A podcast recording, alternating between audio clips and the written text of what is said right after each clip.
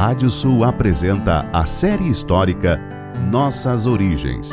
Um recorrido desde os primórdios até o tempo dos nossos tataravós. Com Martim César Gonçalves.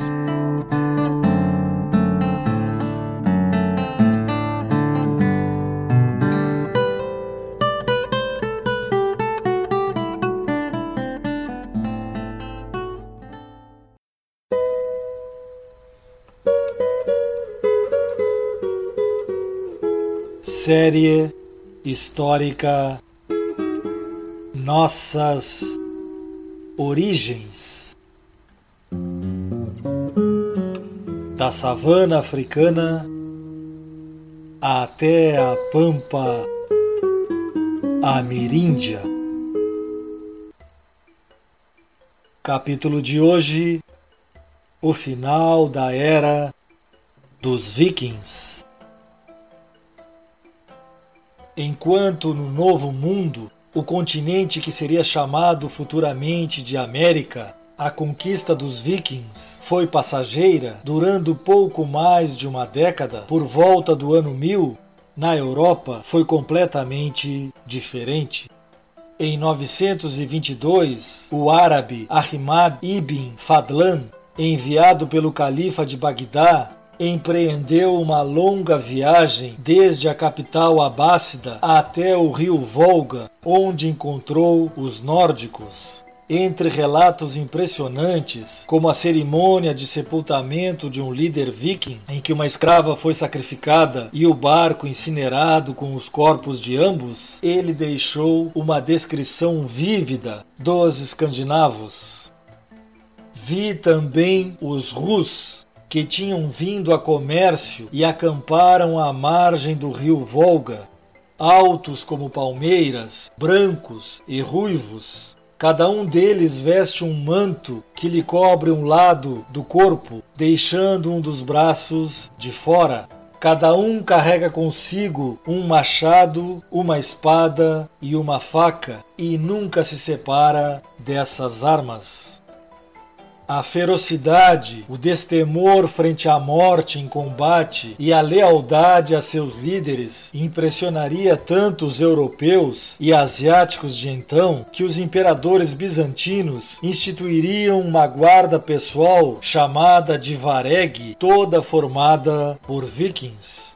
Essa instituição bizantina do Império Romano do Oriente teria início a partir da década de 980, como parte de um acordo entre o líder dos Rus, Vladimir de Kiev, e o imperador de Constantinopla, Basílio II.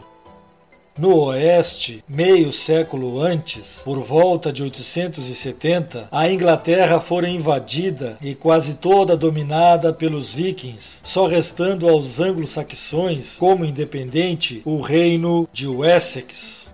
Com relação à França, já desde os tempos do imperador Carlos Magno, no começo dos anos 800, os vikings haviam iniciado uma série interminável de ataques que levaria o Império Carolíngio a ter sua região atlântica cada vez mais colonizada pelos homens das terras do norte. Nordland, ou como seriam chamados daí em diante, pelos normandos. Ali em 911, o rei franco Carlos III, não podendo deter as invasões nórdicas, fez um acordo com o líder viking Rolo, cedendo a eles a região em torno da cidade de Rouen, que seria chamada desde então de Normandia, contanto que os escandinavos protegessem o resto da França de outros invasores vikings.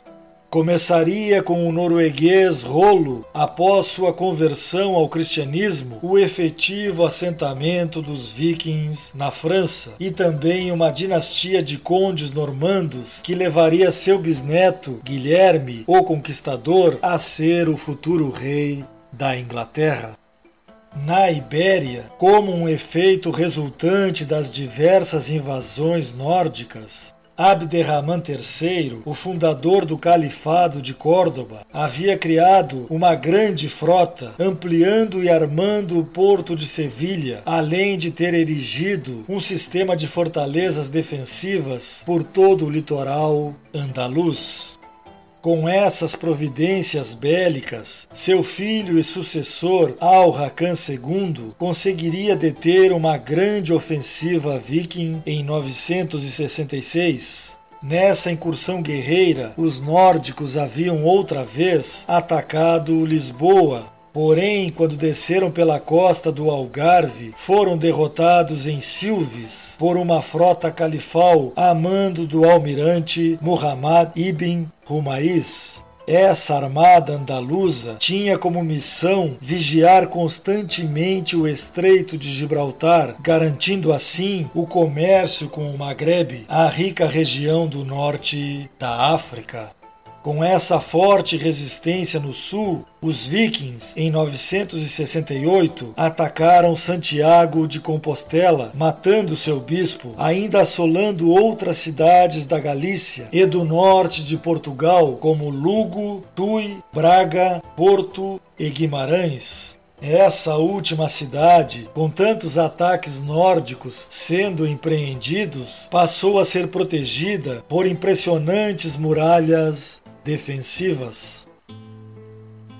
Em uma dessas terríveis incursões, um conde cristão, Gonçalo Sancho, conseguiu vencer os invasores, matando seu líder, Gunrod, da Noruega, destruindo sua frota e executando toda a sua tripulação. No entanto, seria a esquadra do Califado Omeia daqueles tempos quem realmente oporia resistência. Com mais de 100 navios e 7 mil tripulantes, eles rechaçaram uma nova investida nórdica sobre Al-Andalus em 971. Incursão essa em que os guerreiros escandinavos não puderam nem mesmo desembarcar para suas pilhagens costumeiras com a região da Normandia, no norte da França, em mãos vikings, e com uma grande parte da Inglaterra sofrendo ataques intermitentes dos guerreiros nórdicos, essa ilha se dividiu em uma parte no sudoeste, principalmente o Essex, governada pelos reis anglo-saxões, e outra parte, a maior, no noroeste, chamada Danelau, governada pelos escandinavos. Essa situação permaneceu difusa, com as fronteiras móveis e com batalhas e incursões guerreiras se sucedendo até que em 1002 o rei inglês Ethelred II ordenou o massacre do dia de São Bryce, onde as comunidades vikings foram executadas impiedosamente. Em resposta, o rei da Dinamarca, Sven Forkbeard, organizou uma grande expedição guerreira para invadir o reino inglês. Levaria ainda uma década, mas ele conseguiria vencer seus adversários e se tornar o primeiro rei viking da Inglaterra. No entanto, não desfrutaria desse cargo muito tempo, pois morreria poucas semanas depois. Seu filho, Harold II, assumiria, mas morreria poucos anos depois, com seu irmão Knut sendo seu sucessor. Contudo, ele teria que lutar contra as forças do rei saxão Ethelred até que este faleceu e ele pôde consolidar seu domínio. O rei Knut, no seu auge, seria o soberano do que foi conhecido como Império do Mar do Norte, governando a Dinamarca, a Inglaterra, a Noruega e parte da Suécia. Jamais um líder viking havia sido tão poderoso. Depois da sua morte e com a cristianização cada vez mais influente entre os escandinavos, o período de importância efetiva da cultura viking começou a desaparecer, misturando-se entre as outras culturas europeias.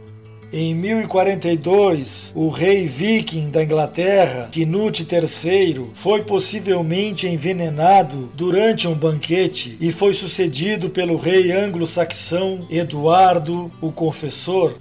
estava acabando o período de domínio viking da Inglaterra, mas ainda teria alguns desdobramentos. Em 1066, o sucessor de Eduardo no trono inglês, chamado Harold Godwin, teve que enfrentar uma invasão viking liderada pelo rei da Noruega, Harald Hardrada, que antes havia sido comandante da guarda vareg bizantina.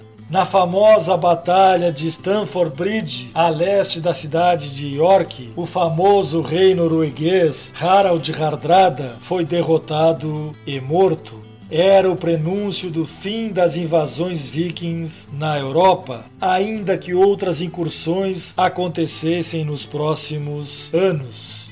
Porém, como para provar que os nórdicos estariam para sempre amalgamados nessa região que abarca o norte da França e a Inglaterra, no mesmo ano da Batalha de Stamford Bridge, o duque da região francesa da Normandia, um descendente do viking Rolo, reivindicou o trono inglês e depois derrotou o anglo-saxão Harold Godwin um normando, portanto um viking, voltava a governar a Inglaterra.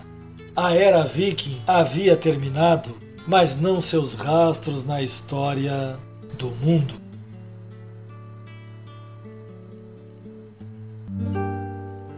Sobre o final dos tempos da mitologia viking, o Apocalipse, chamado Ragnarok, um excerto narra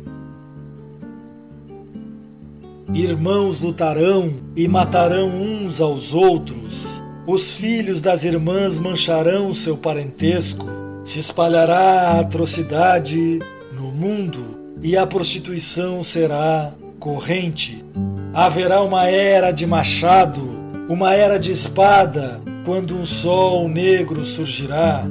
Escudos serão despedaçados, uma era de vendaval, uma era de lobos, Antes que o mundo acabe precipitadamente, nenhum homem terá misericórdia para com o outro homem. No próximo capítulo falaremos sobre o árabe andaluz Almanzor, o açoite da cristandade. Até lá!